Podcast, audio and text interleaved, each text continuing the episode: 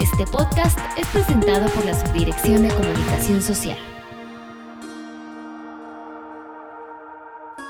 Hola, ¿qué tal? Bienvenidos a una emisión más de FIRA Informativo desde las instalaciones de FIRA en Oficina Central en Morelia, Michoacán. Les saluda con gusto Cecilia Arista y bueno, pues este lunes contamos con la participación del ingeniero José Luis Herrera Durán. Él es agente de FIRA en Tapachula, con quien conversaremos entre otras actividades sobre la red de banano y sus oportunidades de desarrollo en Chiapas. Ingeniero José Luis, bienvenido a este espacio de comunicación del personal de FIRA. Muchísimas gracias Cecilia, te agradezco mucho la oportunidad de participar por este medio y, y, en atención a todos mis compañeros de FIRA.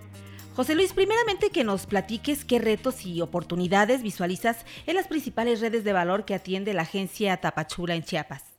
Mira, este, la agencia Tapachula tiene siete principales redes que son las que determinan nuestra operativa. Es el café, el banano, la caña de azúcar, el mango, la palma de aceite, la soya y el atún. En el café nuestro principal reto es recuperar la superficie sembrada y la productividad de los cafetales de la zona del Soconusco.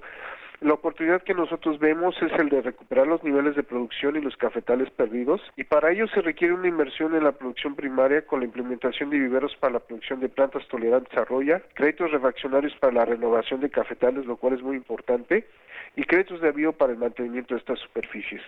En el banano nosotros tenemos el reto de ampliar la superficie establecida en 2.000 hectáreas más, se cuentan actualmente con 13.000 hectáreas en el Soconusco y mediante la aplicación de paquetes tecnológicos de alta productividad podemos lograr cosechas programadas, buscando también la modernización de nuestra infraestructura de empaque y desarrollar nuevos proyectos de mayor valor agregado en la región.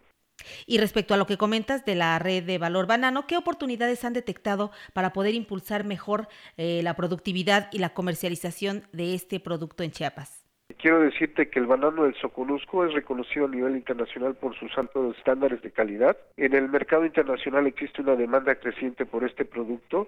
y para atenderla pues es necesario el desarrollo de estrategias que conlleven a elevar su productividad. Nosotros tenemos muchas áreas de productores sin infraestructura adecuada para accesar a este tipo de mercados, por lo cual es necesario la realización de inversiones para el establecimiento de nuevas plantaciones de alta tecnificación, infraestructura en empacadoras, apoyos a procesos de certificación, que en el mercado actual, tanto nacional y como exportación, son de una exigencia, y esto nos puede llegar a incrementar una oferta exportable cuando al menos el 10% en corto plazo. Te quiero decir que la empresa Chiquita Brands es la que se lleva todo el banano del Soconusco, alrededor de 220 mil cajas son las que se lleva semanalmente esta empresa, y vemos que hay, además de estas oportunidades, consideramos que podemos aprovechar políticas federales que son la instalación del agro parte en Puerto Chiapas y el proyecto de la ley de zonas económicas especiales que permitirá buscar más áreas de oportunidad hacia otros mercados a través del TPP, o sea, el, el Acuerdo Transpacífico de Cooperación Económica. Bueno, incluso la semana pasada la agencia a tu cargo, en coordinación con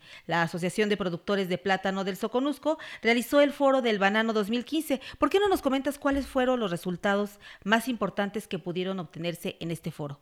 Eh, logramos una mayor presencia institucional en el sector bananero que nos permite tener un mayor acceso a las empresas que pertenecen a dicho gremio y que las mismas tengan un mayor conocimiento de los productos y servicios que ofrecemos como FIRA. También con dicho foro los productores bananeros pudieron constatar que existen otras oportunidades de inversión en la red encaminadas al desarrollo tecnológico como empacadoras sistematizadas, drones de monitoreo de niveles de nutrición de las plantas, sistemas de fertirriego, entre otros,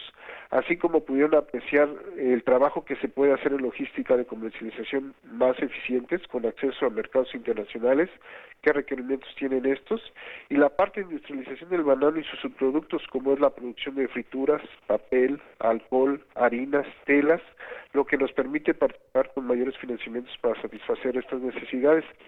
Y por último, dicho foro también nos permitió que los bananeros pudieran observar que existen procedimientos y sistemas de administración de análisis de costos,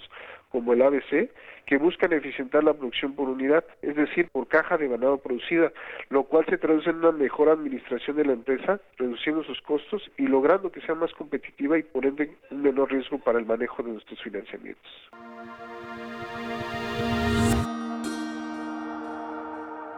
Muy bien, pues agradecemos al ingeniero José Luis Herrera Durán, agente de FIRA en Tapachula, Chiapas, por su participación en este podcast. Ingeniero Herrera, muchísimas gracias por compartir con nosotros las oportunidades de la red Banano y de las diferentes redes de valor que se manejan en la agencia Tapachula. Muchísimas gracias a todos los compañeros que nos permiten participar en este foro. Para más información, acérquese a cualquiera de nuestras oficinas FIRA en la República Mexicana a través de nuestro portal de Internet. La Subdirección de Comunicación Social presentó